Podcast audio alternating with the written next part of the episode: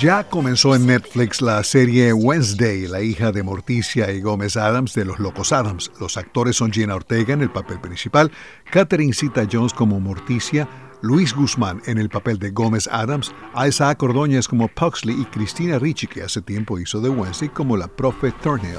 La serie consta de ocho episodios, los primeros cuatro están dirigidos por Tim Burton. La película Encanto está cumpliendo su primer aniversario. Las canciones de su banda sonora fueron escritas por Lin Manuel Miranda. En 2022, La Casa Madrigal ganó un premio de la Academia a Mejor Película Animada. Jennifer López anunció un nuevo álbum en el que la cantante y actriz continúa contando su historia de hace 20 años con This Is Me Then. This Is Me Now llegará el próximo año. El álbum inicial, que incluye los temas Jenny from the Block y All I Have, se inspiró en la relación que López tuvo con el actor Ben Affleck en aquel momento. El nuevo álbum contiene 13 títulos, incluido uno llamado Querido Ben Parte 2.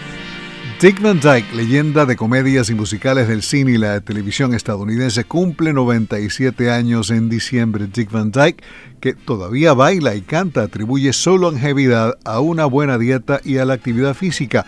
El actor y comediante fue pareja protagónica de la actriz británica Julie Andrews en el clásico de Disney, Mary Poppins. Aquí en Estados Unidos no es Navidad sin las vidrieras de locales como Macy's y Saks. Ya Saks inauguró las suyas invitando a Elton John hace unos días a dar inicio a las festividades navideñas de su tienda principal ubicada en la Quinta Avenida, la Quinta Avenida de Nueva York, y a beneficio de la Fundación del Artista contra el SIDA. Sachs donó un millón de dólares a la fundación. Por cierto que en estos días Elton John reeditó un viejo disco de música de Navidad cuya existencia desconocíamos y que fue publicado inicialmente en los Países Bajos.